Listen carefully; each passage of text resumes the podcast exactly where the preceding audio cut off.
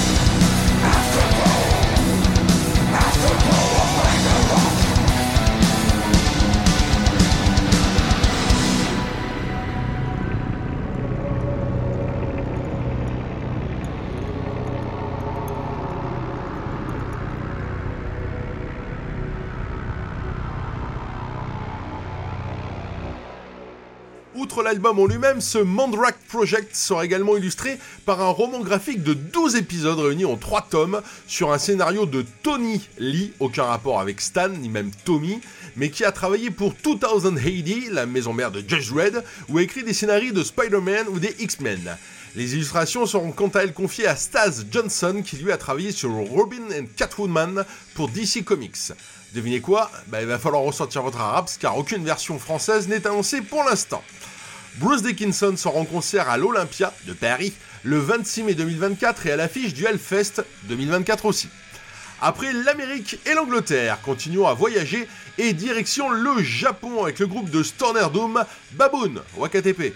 Le quartet de Tokyo revient avec un nouvel album Thunder Hap qui est déjà sorti le 25 octobre 2023 et qui est annoncé comme étant plus agressif que le précédent, histoire de fêter leurs 10 ans d'existence et leur nouveau line-up. Il y a un nouveau batteur et un guitariste en complément du guitariste-chanteur Shoei Suyama. En tout cas, les Japonais sont un heureux croisement entre Black Sabbath et Chaos. J'ai choisi de vous passer le titre éponyme de cet album, Thunder Hap.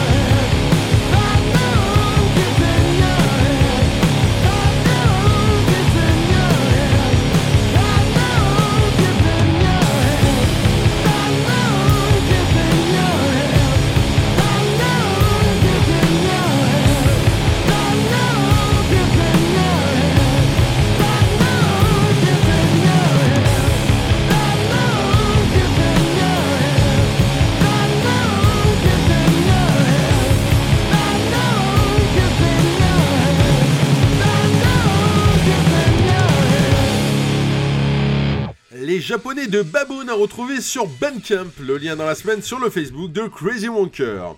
Nous arrivons à notre rubrique Allez Bad Golly avec un groupe australien. Alors ce n'est ni Airborne, ni The Angels, ni ACDC, même si le groupe a des relations étroites avec le gang des frangins Young. Il s'agit de Rust Tattoo, le groupe formé en 1976 à Sydney. Des liens étroits avec ACDC, car ils pratiquent également un hard rock énergique teinté de blues, et que leurs quatre premiers albums ont été produits par Henry Vanda et George Young, et ben, et tout ça sur Albert Productions, comme ACDC. Après plusieurs mouvements de personnel, le groupe enregistre son premier album en 1978 avec Gary Hungry Anderson au chant, Peter Wills et Mick Cox aux guitares, George Leach à la basse et Dallas Royal à la batterie. Cet album n'a pas de nom en fait, et du coup il est appelé ben, soit Rust Tattoo, soit du nom de la première chanson, Rock and Roll Outlaw.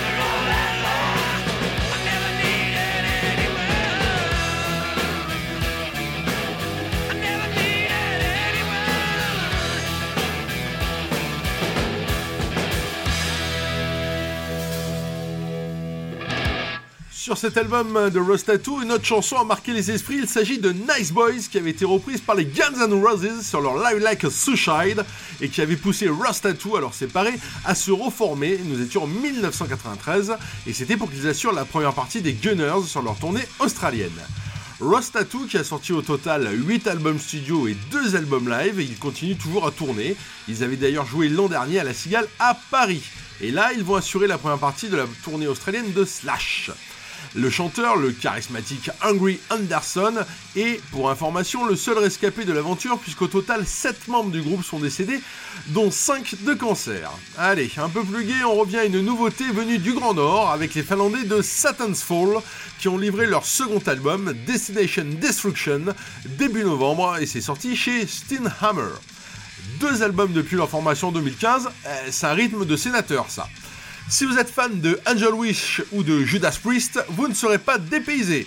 Satan's Fall et Kill the Machine.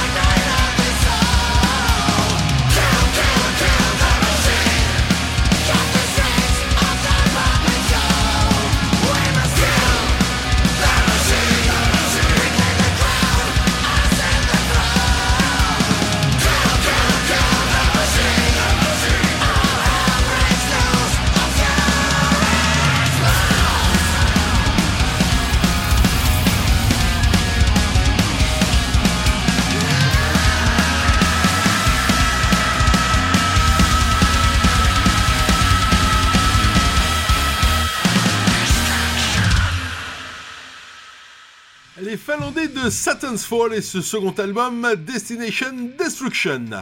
Encore une nouveauté, mais cette fois d'un groupe de doom anglo-allemand, Thronehammer. Kingslayer est leur troisième album, le premier étant sorti en 2019. Si on sent une filiation évidente et assumée avec Paradise Lost, Bolt Thrower ou Bathory, ce nouvel album flirte aussi avec Candlemas, voire Manowar, alors les slips en cuir en moins. En tout cas, l'album est noté 4 sur 5 par Kirang, ce qui n'est pas rien. Front Hammer et avec en extrait Shield Breaker.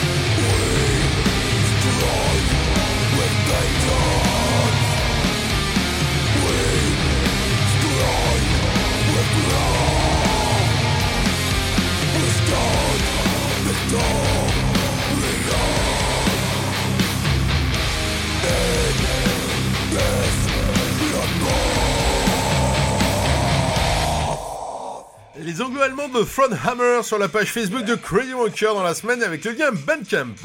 C'est le moment de notre rubrique L'original, la reprise. Et direction à l'Irlande pour retrouver un des plus grands guitaristes, hélas aujourd'hui décédé, Gary Moore. Après avoir déménagé de Belfast à Dublin, il commence à jouer dans son premier groupe appelé Skid Row, sans aucun rapport avec le groupe américain qui fit connaître Sebastian Bach, puis Coliseum 2, un groupe de jazz fusion créé par des anciens musiciens du John Smiles Blues Breaker, au sein duquel il côtoiera Don Harry, futur clavier de Rainbow ou de Deep Purple. Mais c'est en intégrant le groupe irlandais, bien avant la bande à Bono, Thin Lizzy, qu'il va prendre une autre dimension. Avec Sid Lizzy et son bassiste chanteur Phil Lynott, c'est un incessant jeu de Je t'aime, moi non plus, puisque Gary fera des allers-retours entre 74 et 83.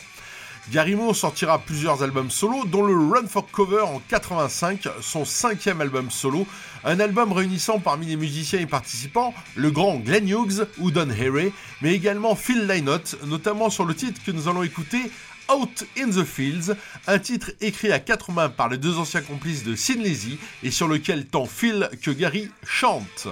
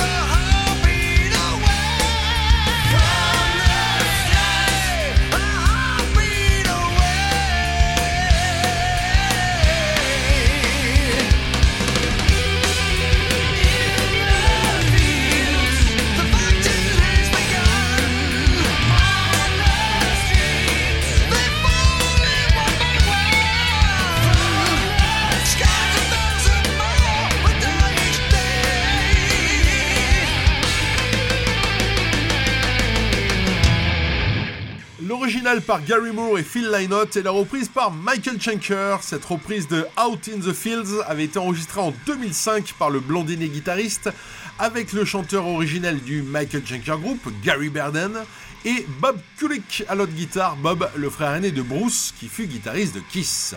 Au cas où vous auriez un doute, bien évidemment, les paroles parlent du conflit en Irlande du Nord. A noter que la phase B du 45 tours comportait un titre composé par Phil Lynott intitulé Military Man qui figure également sur l'album Run for Cover.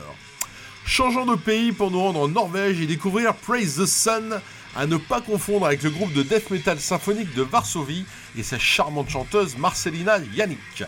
Praise the Sun, Norvège, est un trio pratiquant du Stoner Doom avec des riffs glacés, tout cela contre quelques pièces pour s'acheter de la bière et des substances illicites. En tout cas, c'est la couleur qu'ils annoncent sur leur page Bandcamp.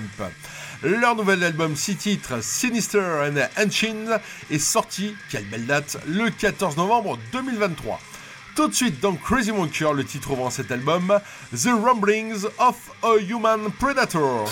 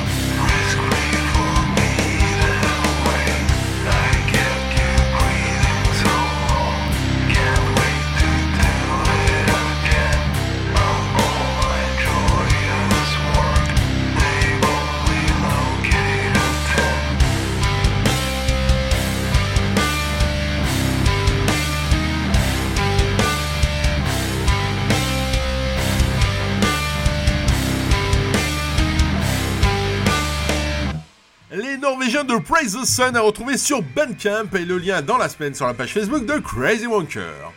Encore une nouveauté, on n'arrête plus, mais cette fois c'est français, même si c'est chanté à 95% des titres dans la langue de Johnny Wilkinson. Pardon, désolé. Il s'agit du groupe Braska. Braska est un projet de Cyril Delaunay Artifoni qui s'était fait connaître avec Side Cult, 5 albums au compteur. Nous sommes dans l'alt rock grunge plus que dans le metal que je vous passe habituellement, mais c'est très intéressant. Braska est le titre Burning Sky, le premier extrait de l'album Bloodline, Bloodline qui sortira le 8 décembre 2023.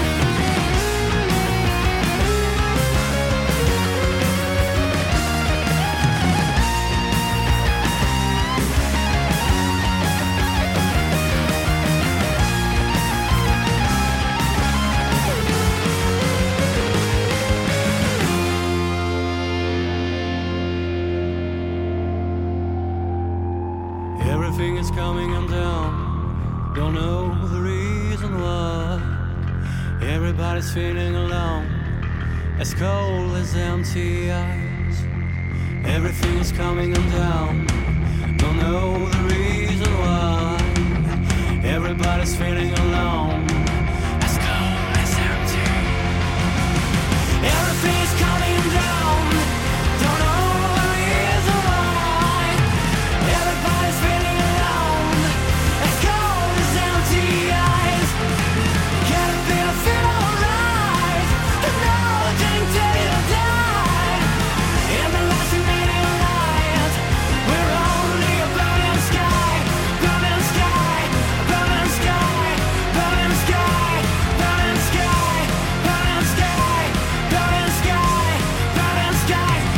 Était Braska et Burning Sky, à propos duquel euh, Cyril Delaunay Artifoni a déclaré Burning Sky est un titre sombre, empreint d'un certain nihilisme. Les paroles renvoient à l'autodestruction, aux addictions ou encore au rapport ambivalent entretenu par l'observateur d'un monde à la dérive. Première chanson à être composée pour l'album, son tempo enlevé et sa structure entre rock, metal et punk se terminent dans un rythme frénétique. Le lien pour la page Bandcamp de Braska, bien entendu, sur Crazy Wonker dans la semaine. Dernière nouveauté de cette émission, le retour du Spaceman, Ace is back Alors que ses anciens camarades de Kiss ont tiré leur révérence, enfin ils ont déjà annoncé qu'une nouvelle ère allait arriver avec des avatars, Paul euh, Daniel Fraley, 73 ans, la prochaine Pâques, vient de mettre en ligne son nouveau morceau 10,000 volts. Euh, 10 000 volts, c'est à peu près, non, c'est quand même plus que ce qu'il avait pris sur scène quand il s'était électrocuté en 76, ce qui avait donné le morceau Shock Me.